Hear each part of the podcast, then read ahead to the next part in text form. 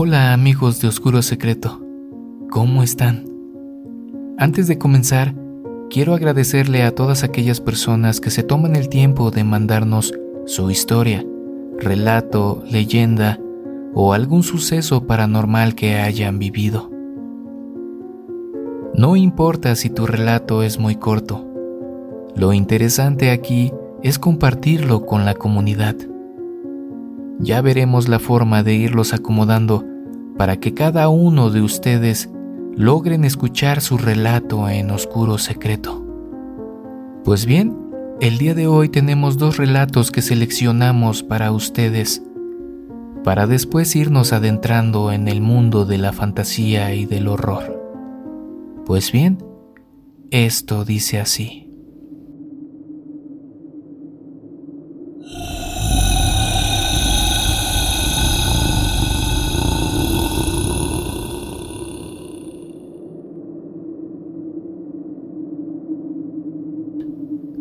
Es Mauricio García y bueno, a mí no me han pasado tantos sucesos paranormales, mas sin embargo les voy a contar este. Una vez tuve una novia y bueno, nos íbamos a pasear a diferentes lugares fuera de mi pueblo. Cuando se nos hacía de noche, nos quedábamos en algún hotel. El caso es que en una ocasión, después de platicar y todo lo demás, me quedé profundamente dormido.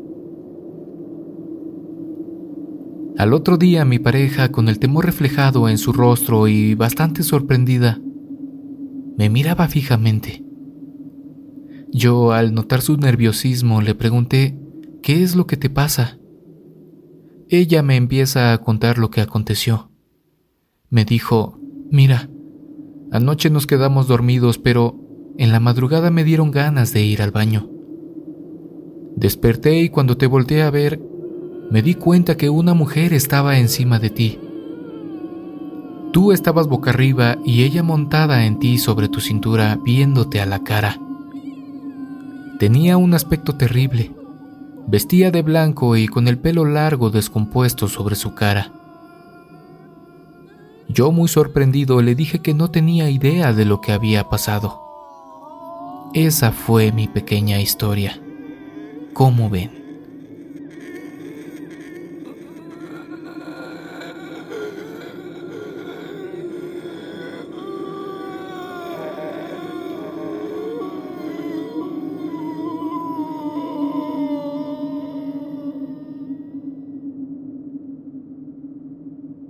El Panteón Municipal de Orizaba, Veracruz, en México, llamado Juan de la Luz Enríquez, es ampliamente conocido sobre todo por el sinfín de leyendas que han surgido dentro del mismo.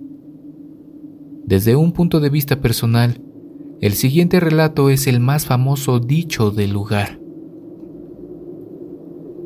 Corría el año de 1908. Una bella familia fue invitada a una fiesta en esta ciudad. La familia estaba conformada por mamá, papá y una pequeña nena de nombre Ana María. La fiesta se llevó a cabo y todo estaba de maravilla hasta que la pequeña Ana María de dos años desapareció de la vista de los presentes. Unos minutos más tarde, se escuchó el llanto y gritos de desesperación por parte de la pequeña, la cual estaba envuelta en llamas a causa de que una veladora cayera sobre su vestido. Sus padres intentaron sofocar las llamas, pero desafortunadamente todo fue en vano porque la pequeña ya había muerto. Sin poder trasladarla a la Ciudad de México donde eran provenientes estas personas, decidieron enterrarla en el Panteón de Orizaba. Y sabiendo que no podrían estar aquí y visitarla a diario, decidieron que le mandarían hacer una escultura de mármol representando a la pequeña recostada y a su lado la compañía de un ángel. Posterior al entierro, comenzaron a suceder cosas extrañas en la tumba de la pequeña. Hay quien afirma que la figura de mármol de la pequeña te sigue con la mirada. Otros dicen que cuando visitas la tumba sienten ser observados y aseguran que se escucha la risa de una niña. Los vigilantes y sepultureros del panteón afirman que en ocasiones, ya siendo de noche, se ha logrado ver que la figura de la niña no está en donde debería, sino que se encuentra deambulando entre las tumbas. En otras ocasiones, afirman haberla visto acompañada del ángel. Otro suceso extraño es que alrededor y centro de la tumba generalmente hay flores frescas, las cuales en ocasiones desaparecen de las tumbas de alrededor para aparecer en este sepulcro. Un dato más, que es bastante comentado, es que el ángel cambia de posición para que a la niña no le pegue el rayo del sol directamente en la cara. Otros tantos dicen que la niña concede deseos a los pequeñines, los cuales después de cumplido el deseo deben regresar a visitarla y llevarle algún regalito, un dulce o un juguete como agradecimiento. Entre la verdad y la ficción existe una línea muy delgada. ¿Ustedes qué opinan? ¿Les gustaría comprobar si lo que la gente rumora es verdad?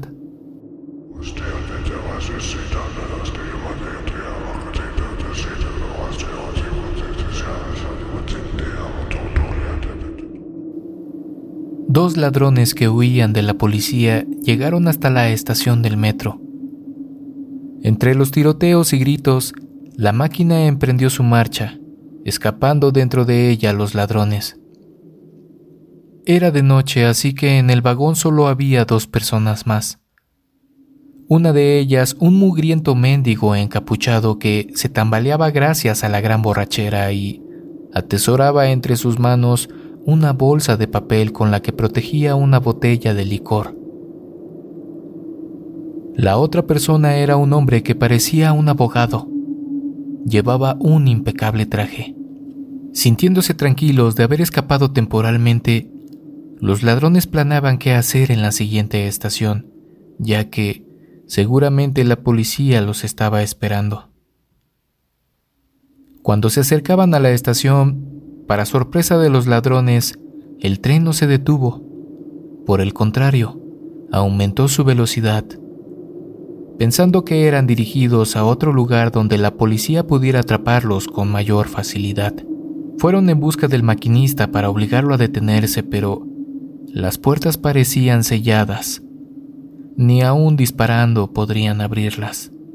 Pasaron por una nueva estación a toda velocidad, pero esta vez notaron algo extraño. La gente que esperaba en el andén no parecía ver la potente máquina que cruzaba a toda velocidad por la vía. El tren aumentaba su velocidad de forma alarmante. Parecía que se metía en las entrañas de la tierra. El vagón se inclinaba conforme avanzaba. La luz empezó a parpadear y cada vez que el vagón se iluminaba de nuevo, lucía cada vez más tétrico.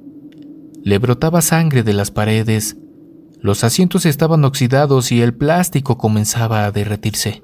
Aterrorizados los dos maleantes no pronunciaban palabra alguna vieron ante sus ojos una nueva estación, una cámara de tortura en la que despellejaban vivo a un desdichado que gritaba de dolor mientras lloraba sangre. Pasaron así varias cámaras mientras el tren bajaba la velocidad. Parecía hecho a propósito para que los pasajeros pudieran presenciar las más crueles y brutales formas de tortura. Cuando el tren se detuvo, el mendigo de brillantes ojos amarillos y rostro rojo, adornado por una puntiaguda barba, dijo, Tú te bajas aquí, estafador, levantando al hombre de traje con un solo brazo y lanzándolo fuera del vagón. De inmediato en el suelo se formaron dos sombras que lo sujetaron con fuerza, llevándolo hasta una fosa llena de gusanos, el estafador comenzó a gritar mientras los gusanos le atravesaban la piel y comenzaban a devorarle por dentro.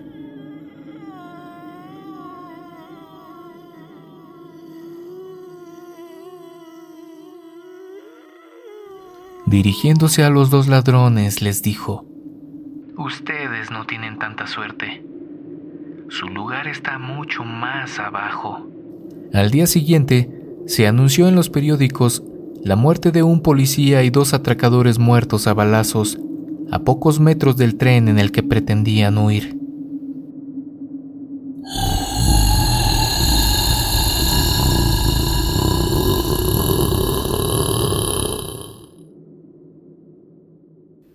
Mi novia perdió la vida en un accidente de tráfico. Lloré durante horas cuando me enteré. Empecé llorando porque ya no estaba. Seguí haciéndolo por nuestras últimas palabras donde tuvimos una discusión por teléfono. El día de su velación fue terrible. Tan solo miraba su cuerpo y demasiado maquillaje me daba náuseas. Esa noche me la pasé abrazado a mi almohada sin poder dormir, mirando mi teléfono en la oscuridad y leyendo nuestra última conversación. La verdad es que le escribí un mensaje, tratando de disculparme con ella por lo que había sucedido. Lo siento, Liz, te amaré para siempre.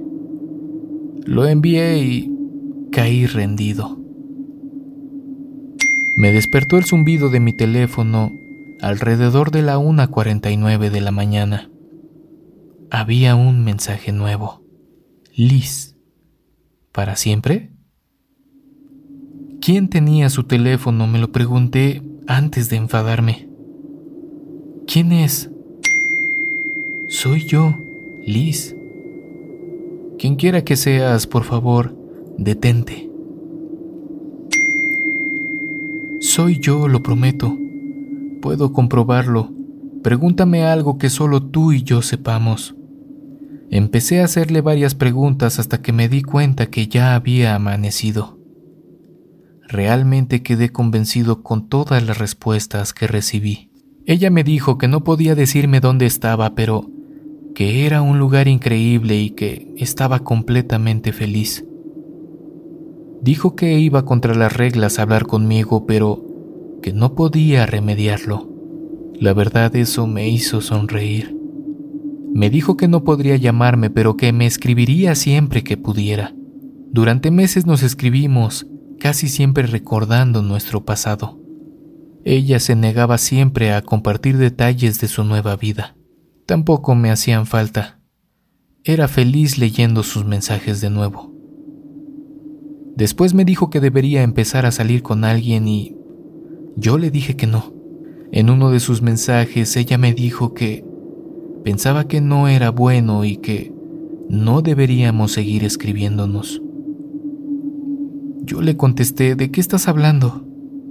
Ella me dijo que todo había sido una mala idea.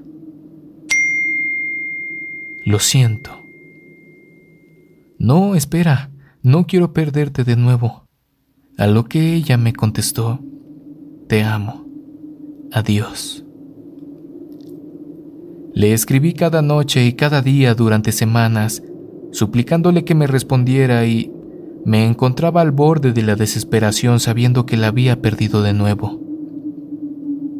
Una noche me desperté para encontrarme solo en mi cama. Mi habitación estaba oscura y fría. Agarré mi teléfono para ver la hora y eran exactamente la 1.49 de la mañana. Ningún mensaje. Sentí deseos de llorar, pero ya no me quedaban lágrimas. De pronto escuché un golpeteo seco que venía del armario. Miré y ahí estaba ella. Lentamente emergía de entre mis camisas colgadas. Incluso en la oscuridad, sus rasgos delicados eran inconfundibles. ¿Liz? Mi corazón se agitaba nervioso. No dijo nada, tan solo me miraba sonriendo. La luna desde mi ventana hacía que su pálida piel brillara.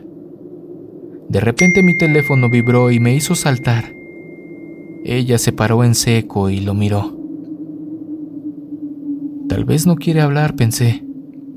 Agarré el teléfono y leí un nuevo mensaje de Liz que decía, Esa no soy yo.